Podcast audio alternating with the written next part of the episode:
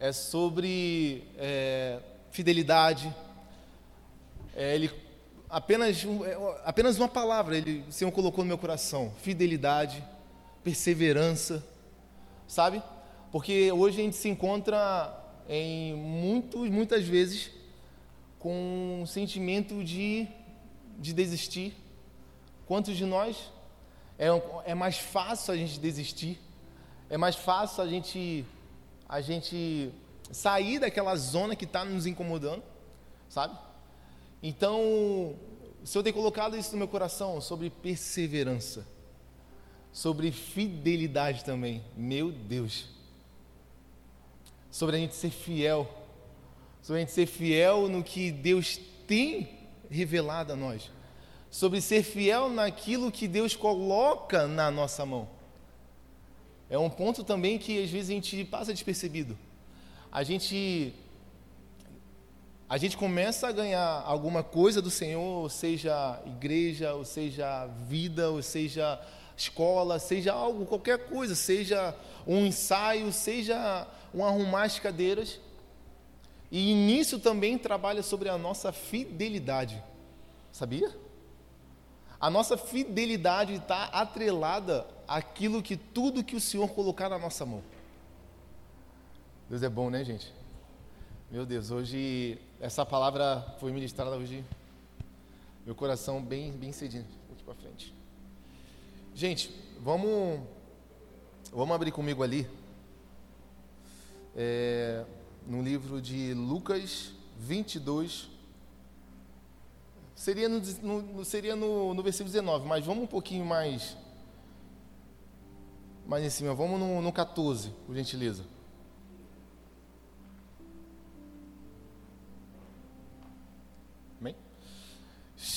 Lucas 22, 14. Isso, né? Chegada a hora, Jesus se pôs à mesa. Uau!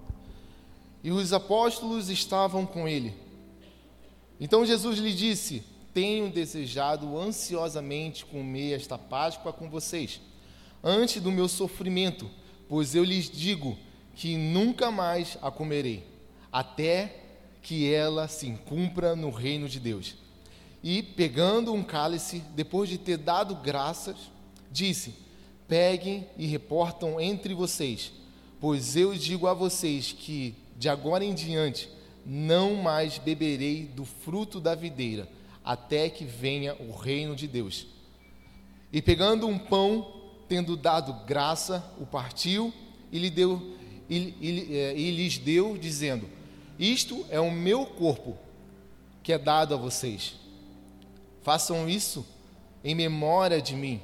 Do mesmo modo, depois da ceia, pegou o cálice, dizendo: Este cálice é a nova aliança do meu sangue derramado por vocês. Vamos, vamos orar? Feche seus olhos, Senhor Jesus. Te agradecemos, Pai, porque não existe palavra, Pai, para descrever o, o, quanto, o quanto o Senhor nos ama o quanto o Senhor preenche cada, cada lacuna, cada vazio, cada brecha do nosso coração. Pai, nós oramos e adoramos o Teu nome, Pai, porque o Senhor se faz presente, o Senhor se fez presente na nossa vida, desde a nossa mocidade. E o Senhor preencheu o coração que estava vazio. Senhor Jesus, eu oro, Pai, para que a, a tua graça, a tua, a tua poderosa graça, Pai, e venha e encha qualquer lacuna nos nossos corações. Eu oro para que essa noite, Pai, a, a, tua rica e poderosa presença, ela, ela venha e, e, e sacode o nosso esqueleto, sacode a nossa carne, sacode a nossa vida, porque, Pai, nós não queremos mais ser o mesmo, Pai. Mude, Pai, a, a, as águas paradas, Pai, da nossa vida, Senhor. Nos leva a um lugar, Pai, onde a gente, a gente, a gente possa te contemplar, Pai. Nos leva a um, a um lugar, Pai, onde a gente não pare de cessar, a gente não pare de ter fome, Pai. Que a gente não se conforme, Pai, com com, com, com coisas supérfluas que a gente não se prenda, Pai, mas nos leva a um lugar, Pai, aonde só a tua presença basta. E neste lugar, Pai, nós queremos entrar agora, Pai. Pai, nós queremos entrar agora, Pai. Porque a fome que temos, Pai, não está ontem, não está amanhã, mas está agora. Sacia-nos, Pai. Em nome de Jesus. Amém, Deus.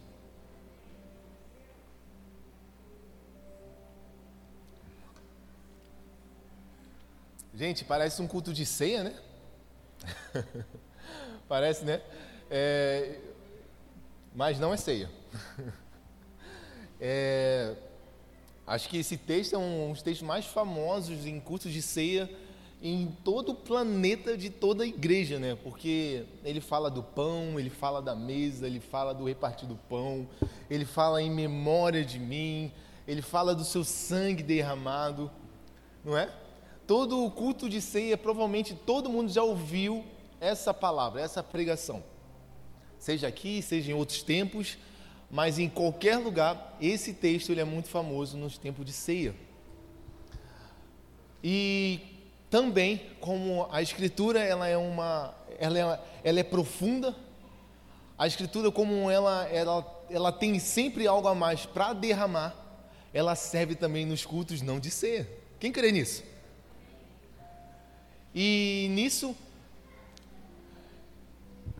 ali no, no versículo 19, o Senhor ele faz o seguinte: ele pegando um pão e dando graça, o partiu, lhe dizendo: Este é o meu corpo. Uau! Isso, isso, é, isso, essa, o que Jesus está fazendo, ele está repartindo o seu corpo conosco. Ele está repartindo o seu sofrimento conosco.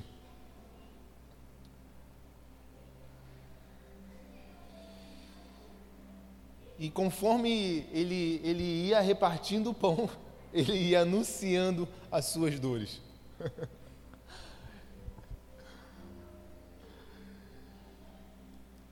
e Jesus também fala que aquele que não comer do meu pão não terá parte comigo. Isso é forte demais. Isso é profundo demais.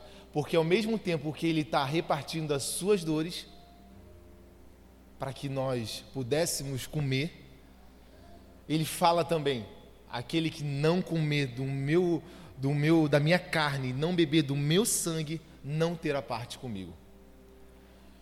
E isso só já começa a entrar no ponto de fidelidade no Senhor. Por quê? Porque se a gente, porventura, não quiser ser participante do sofrimento do, do, do, de Cristo, se a gente não quiser comer do corpo do Cristo, nós não iremos ter parte com Deus.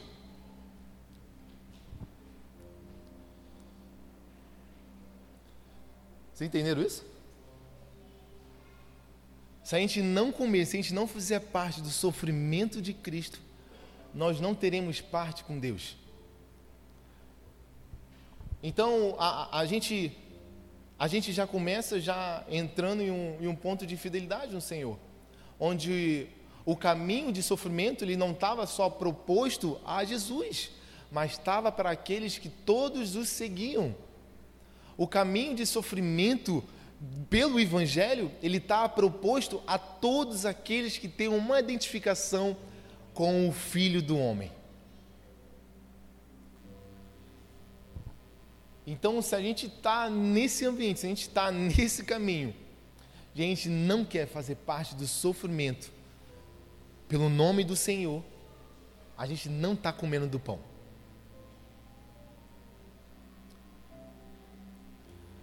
Meu, isso é, isso é top, né?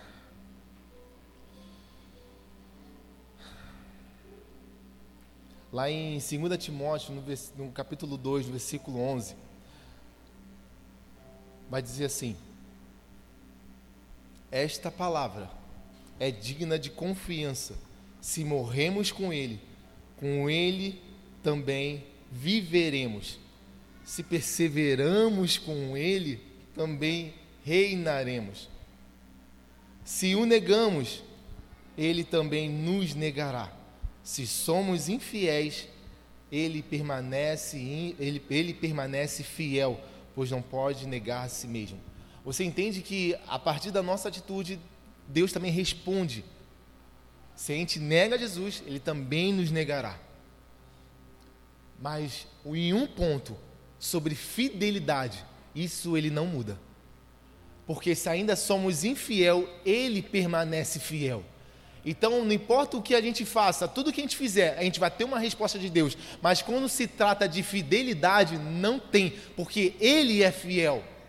Ele é fiel, a sua essência é, é, é, verdadeira, a sua, a sua essência é boa, a sua essência é amor, a sua essência não tem nenhuma palha de, de, de corrupção, a sua essência não tem nenhuma, nenhuma fagulha de, de, de nada dessa, da nossa carne a sua essência é boa. Então, por isso que tudo que ele faz é perfeito e bom e agradável, porque ele é bom e tudo que ele faz é bom. É bom. A gente, a gente, a gente não consegue compreender, mas ele é bom, gente. Ele é bom. A sua essência é boa, a sua essência é amor. A sua essência é dar o seu filho para, para ter uma multidão de pecadores. A sua essência é pegar um povo que, que nega ele, mas ao mesmo tempo ele é fiel com esse povo que nega ele. E esse povo sou eu, gente. Esse povo começa dentro de casa. Quantas vezes nós negamos o Senhor? Quantas vezes a, a gente a gente a gente não quer a gente não quer morrer com o Senhor? Mas uma coisa é certa: o que ele prometeu, ele é fiel para cumprir, porque aquele que prometeu não é filho do homem para que minta, ele é fiel. Ainda que a gente, ainda que a gente se torne infiel, ele é fiel para fazer infinitamente mais do que aquilo que a gente pensa ou sonhou nessa vida. Ele é fiel. Então não importa aonde você está agora, não importa o ambiente que você está agora, mas eu te digo que Ele é fiel. Talvez eu vim aqui só para falar isso para você, que Ele é fiel. Talvez você está passando em um lugar onde você, a, a, sua, a sua fé está sendo tão abalada, você está em um ambiente de, tão, de, de um lugar de tão abalado, tão espremido, que a gente esquece que a sua essência é boa e que Ele é fiel. Sabe, gente? A gente. A gente, por muitas vezes, isso tem, isso tem pegado muito comigo. Às vezes, muitas vezes, às vezes a gente, a gente negligencia muita coisas que é para a gente fazer. É para a gente estar tá aqui. E a gente faz o que? A gente passa a bola para outro. A gente recua um pouquinho. A gente espera naquilo que Deus já falou que é para você estar tá aqui. Naquilo que Deus já revelou que é seu. Naquilo que Deus já falou, eu estou te levantando sobre esse povo, sobre essa nação. Venha. E a gente, por não perseverar, às vezes por a gente não, não, não, não ter uma fidelidade com o Senhor, a gente recua um pouco. Hoje eu estava tava, tava em viagem e eu estava a trabalho, cheguei em Curitiba e eu estava na rodoviária desde 11h30 da manhã lá em, lá em Joinville, que eu vim de Curitiba, aí parei em Joinville ali, que eu vim de carona com o pessoal do trabalho. Aí cheguei 11h30, fui lá comprar passagem para poder vir. Só tinha uns 4 da tarde. Eu falei, que, que hora que, mas que hora que chega em Blumenau? 6h30. Aí eu, pum, vou mandar mensagem para um pastor. E aí, na hora, veio isso comigo. Sabe, não é aquilo que Deus te deu para fazer, não é para outro, é para tu fazer. É para você fazer. Não existe outra, outra, outro, outro caminho, gente. Não existe outra circunstância, não existe outro momento, não existe aquele que aquele negócio. Não, eu não estou pronto para assumir isso aqui agora. É Deus que te capacita no caminho.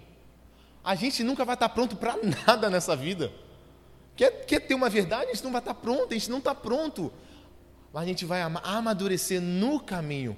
A gente vai sangrar um pouquinho, a gente vai se machucar um pouquinho, mas a gente vai criando casca, a gente vai criando forma, a gente vai evoluindo, a gente vai crescendo, a gente vai encorpando à medida que a gente for, que, que, que a gente for conhecendo as estradas.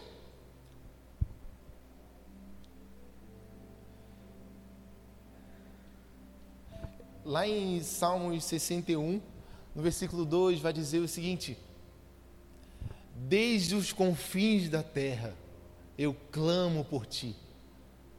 No abatimento do meu coração, leva-me, Senhor, para a rocha que é alta demais para mim.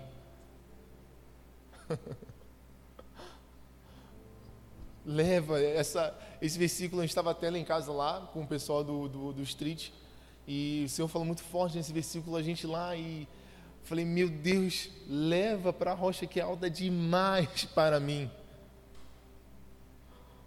sabe, gente? E, e a rocha, o que, que significa rocha? Rocha é, é, é o Senhor, rocha é provisão, rocha é, sabe, é a presença, rocha é fidelidade do Senhor, rocha é uma promessa, é, uma, é, um, é um cumprimento do Senhor, rocha é o Senhor, rocha é o Senhor. Então o Senhor nos leva para uma rocha que é alta demais para mim porque nós somos pequeninos demais, Senhor. Nós somos pequeninos demais, Senhor. Senhor, leva-nos para uma rocha que é alta demais. Nós somos pequeninos demais, Senhor.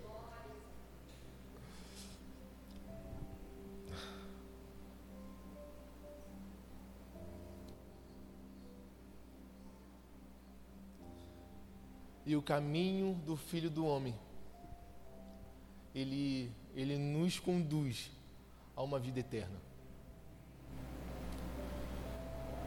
Lá no, lá no Street ainda, é, falamos sobre isso, sobre o caminho que a gente percorre. Falamos sobre o que está nos aguardando lá fora. Né? O que está nos aguardando e engraçado que isso não é só baseado para um grupo de evangelistas, mas isso é para toda igreja. O que está nos aguardando lá fora a partir do momento que a gente vai, a, a, vai à frente? A partir do momento que a gente começa a comer o primeiro pedaço do pão. e a gente começa a comer um pedaço do corpo de Cristo. E o que está nos aguardando? Sabe? O que que, o que que eu lembro com isso? Era o cego. Ó oh, filhos de Davi, tem misericórdia de mim. Ó oh, filhos de Davi, tem misericórdia de mim. Tem misericórdia de mim. Dá um bico nele, fica quieto. Não, ó, oh, não posso parar. Ó filhos de Davi, tem misericórdia de mim. Sabe?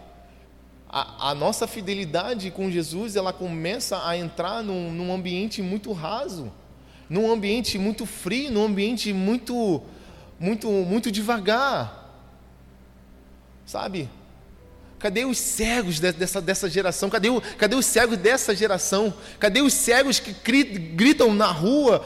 Ó oh, filhos de Davi, tem misericórdia de mim. Cadê essa, esses cegos com, com fome? Que não vai parar de gritar. Sabe qual é a diferença da primeira igreja e para nós hoje? É que a primeira igreja, ela falava que Jesus vai voltar e eles criam nisso com fidelidade no Senhor. A diferença é que hoje a gente, a gente não vê muito mais esse ponto.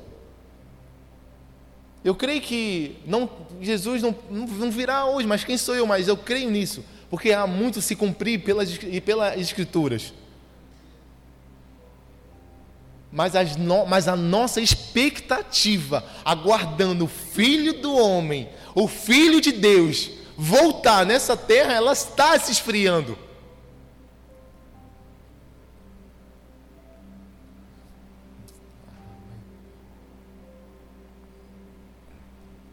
Amém. Glória a Deus, gente. Deus é bom, né, gente? Vocês estão muito sérios, gente. Eu queria ter aquela, aquele desenrolê ali do pastor Carioca que quebra o gelo. Mas é, entrando nesse texto de Páscoa, a Páscoa foi algo que mexeu muito comigo, gente. O que esse evento mexeu comigo, vocês não têm ideia.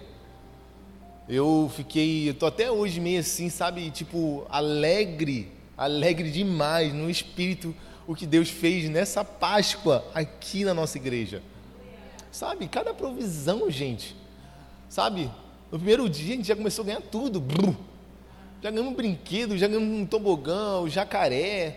Sabe, a gente foi, a igreja se uniu, cada departamento abraçou, a igreja em comunhão entrou em um propósito e, e foi aquilo que foi. Sabe, começou a chover, o pastor Frank chegou, ora, e da hora parou de chover. Quem crê em milagre, gente? A gente está parando de crer em milagres. A gente está parando de crer que a gente pode orar sim para que, Pai, segura um pouquinho essa chuva. Por mais que o teu plano é o que eu quero seguir, se vai trazer gente para cá para dentro ou vai ficar lá fora, o teu plano eu quero seguir, mas dá uma seguradinha um pouquinho. Se não der, a gente bota aqui para dentro. Sabe? Não vamos nos acostumar com qualquer coisa que aparece, gente. Vamos, vamos clamar aquele que eu vejo uma pequena nuvem, do tamanho da mão de homem. Vamos clamar a esse, vai chover. O que? Mas o céu está todo azul, mas não, eu estou vendo uma nuvenzinha, tamanho da mão de homem. Lá embaixo, vai vir chuva. Meu Deus! Sabe, gente, eu vejo uma, uma, uma, uma, uma porta, uma saída na minha vida. Ah, mas quem está vendo essa porta? Eu não estou vendo essa porta. Não, mas ela é pequenininha, eu estou vendo lá embaixo, do tamanho da mão de um homem. E essa porta vai abrir. Uou! Eu vejo o meu problema, cara, finalizando bem lá embaixo. Não, mas eu não estou vendo nenhuma solução para o teu problema. Mas eu vejo, ele vai sair.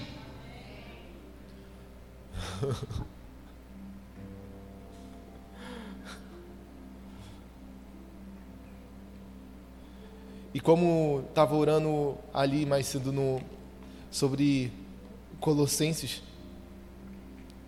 é, no Colossenses, no capítulo 1, versículo 13, que diz que ele, ele nos libertou do poder das trevas e nos transportou para um reino do seu Filho amado, em quem temos a redenção e a remissão dos pecados ele é a imagem do Deus invisível, o primogênito de toda a criação, pois nele foram criadas todas as coisas no céu e sobre a terra, as visíveis e as invisíveis, seja sejam tronos, sejam soberanias, quer principados, quer potestade. Tudo foi criado por meio dele e para ele ele é antes de todas as coisas, nele tudo subsiste. Ele é o cabeça do corpo que é a igreja. Ele é o princípio, o primogênito dentre os mortos, para ter a primazia em todas as coisas, porque Deus achou por bem que nele residisse toda a plenitude e que, havendo feita, feito a paz pelo sangue da sua cruz, por meio dele reconciliasse consigo mesmo todas as coisas, quer sobre a terra, quer nos céus. Amém. Então ele fala sobre um Deus invisível. Um Deus visível e um Deus invisível. Um Deus que o teu irmão do teu lado não vai ver um Deus que o teu pai que está contigo não vai ver. Quem está do seu lado, sua esposa, seu esposo, não vai ver. Porque Ele é um Deus invisível e Ele fala com cada um no seu particular. E sobre esse Deus invisível, um Deus visível, um Deus quer principados, quer potestades, um Deus que está sobre toda a terra, um Deus que está acima no céu, na terra e debaixo da terra, um Deus que, que vai ao nosso encontro, um Deus que se preocupa com as nossas. aquela farpinha que entra na nossa unha, na nossa, nossa mão, um Deus que se preocupa com, a nossa, com o nosso choro, um Deus que se preocupa com as coisas mínimas que você acha que não é nada. O mesmo Deus que é tão grande, ele se preocupa contigo em cada ponta do cabelo até as, as pontas dos pés.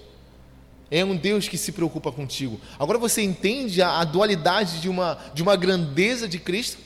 Um Deus que é tão poderoso que a gente olha assim, cara, eu sou insignificante para Deus. E Isaías fala que nós somos considerados como os gafanhotos diante da presença de Deus, porque Ele está sentado na cúpula da terra. Como que pode um Deus que está sentado na cúpula da terra se preocupar com cada coisa, com cada detalhe da mim da sua vida?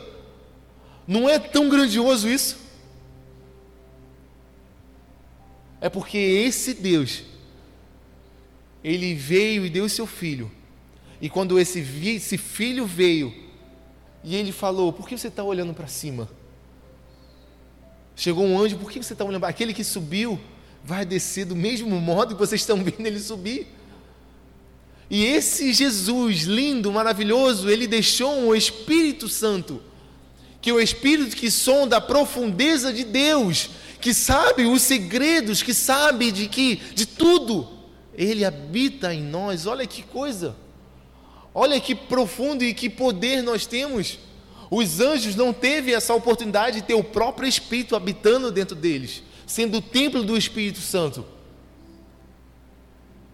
Sabe? Sabe que, que qual que é a cena mais que me que mexe comigo bastante?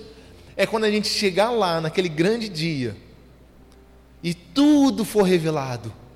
E ele fala: Olha o que estava com vocês, olha o que estava contigo, olha o que estava comigo, e o que, que eu fiz com aquilo que estava comigo. O que, que, o que, que eu entreguei com aquilo que estava à minha disposição? Jesus falou que obras maiores vocês farão em meu nome. Gente, Jesus, a Bíblia fala que se fosse para poder falar de tudo que Jesus fez na terra, não existiria livro que pudesse comportar com tudo que ele fez. E olha a, olha a quantidade que Jesus fez, e ele ainda fala para a gente que obras maiores nós iremos fazer. E agora você imagina a gente chegando naquele dia, e aí quando os anjos conversar com a gente, perguntando: E aí, Douglas? Você estava com o Espírito Santo dentro de você. E o que que, o que, que moveu? O que que você entregou? O que que você, o que que você tocou? Qual foi a cidade que você tocou? Qual foi o bairro que você tocou? Qual foi o trabalho que você tocou? Agora, os nossos problemas se tornam tão insignificantes diante dessa revelação. Agora a nossa vida alheira se, se torna tão insignificante diante dessa revelação. Porque che chegará o grande dia que vai olhar para nossas mãos e se tiver palha, se a gente lá em Coríntios fala, apóstolo Paulo, sobre as, as obras, se a gente não tiver pedras preciosas, vai ser provado no fogo e vai queimar aquilo que não for. Sabe, gente, é um tempo novo. É um tempo novo que Deus está levantando uma geração. É um tempo novo que Deus está levantando homens e mulheres que vêm de outro lugar para poder servir neste lugar. Deus está levantando pessoas de outro estado para servir neste lugar. Porque o sul do Brasil está recebendo algo especial do Senhor. Quem acredita nisso, gente? Gente, eu saí do Rio de Janeiro com essa palavra, andando nessa palavra. O sul do Brasil está recebendo uma porção do Senhor. Eu quero ir para lá. Pergunte a Tainá.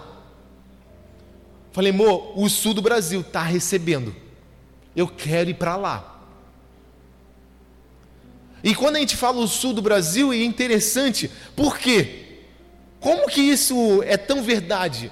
Olha para cada um que está aqui. Olha para cada um. Olha para o teu irmão ao teu lado. Olha, gente, olha para olha eles. Olha. Se você vê um, um de olhos azuis, é, é Aline e Lucas. O resto tu não vê de olhos azuis.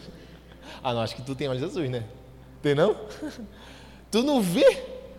Aí você pergunta, você é de onde? Sou do Rio, sou do Macapá, Brasília. Eu sou do Nordeste, eu sou do Sudeste, eu sou do eu sou Centro-Oeste, eu sou do Norte e daqui de Blumenau. Sabe? Levanta aí três mãos de Blumenau. Olha lá, um, dois, três, ó, quatro, cinco, seis. Ih, estou perdendo, hein? Mas você entende a, a quantidade de pessoas que está aqui agora, gente? Você consegue entender que não é coincidência que todo mundo está parando em Blumenau.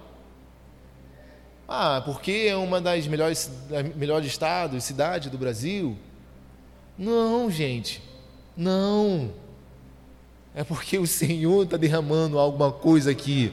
O Senhor está derramando algo neste lugar. O Senhor está derramando algo em nós, que estamos fazendo parte desse corpo. E nós que estamos comendo um pedacinho do corpo de Cristo, que estamos comendo do pão de Jesus. E Ele está derramando sobre nós. E aí, diante disso, Ele vai pegar o Garcia, ele vai pegar o centro de Blumenau, ele vai pegar os empresários dessa, dessa cidade, ele vai pegar os empreendedores dessa cidade, o microempreendedor deste lugar, ele vai pegar a pessoa que trabalha, ele vai pegar e vai colocando, vai trazendo prosperidade. Minha, minha, antiga empresa, meu patrão, todo final do mês chegava para mim assim, do nada, escondidinho, me dava 200 reais. Eu falei, que isso, disso? para você comer uma pizza com Tainá. Eu falei, meu Deus, eu nunca vi isso. Eu vim do Rio de Janeiro, né? Não queimando o nosso rio. É? Mas eu nunca vi. Não, porque você entregou, você, você é um funcionário que você busca, você tem uma boa conduta. Não, mas isso não é um, um, não é um benefício, isso é a nossa obrigação. Assim como o pastor Carioca já pregou várias vezes. Sabe, o crente hoje é para estar tá em, em, em posições de governo porque a gente era para ser os melhores da empresa, a gente era para ser aquele, aquele, aquelas pessoas que é honesta 100%, aquelas pessoas que não, isso aqui está errado, não é comigo. A gente era para estar tá em lugar onde, onde a gente, não, eu quero contratar, ah, você, qual é a sua religião? É a primeira coisa, por quê? Porque a Bíblia fala, não, Ande como Jesus andou. E como que Jesus anda, gente? Vai dizer, não, eu não me recordo agora a, a, o livro, mas vai dizer que em sua boca não encontrou engano nenhum. Em todo o seu caminho não encontrou nada que pudesse condenar, nada que pudesse condenar, não encontrou pecado algum. Você imagina três anos. Você lidando com pessoas, você sendo humilhado, você. É, eu não gosto nem de falar de humilhado, porque a Bíblia fala que ele se humilhou. Então Jesus não foi humilhado nessa terra, porque ele se humilhou primeiro. Então ele foi foi xingado, foi caluniado, sofreu perseguição, e nele não foi encontrado engano nenhum de sua boca, nenhum pecado que pudesse condenar.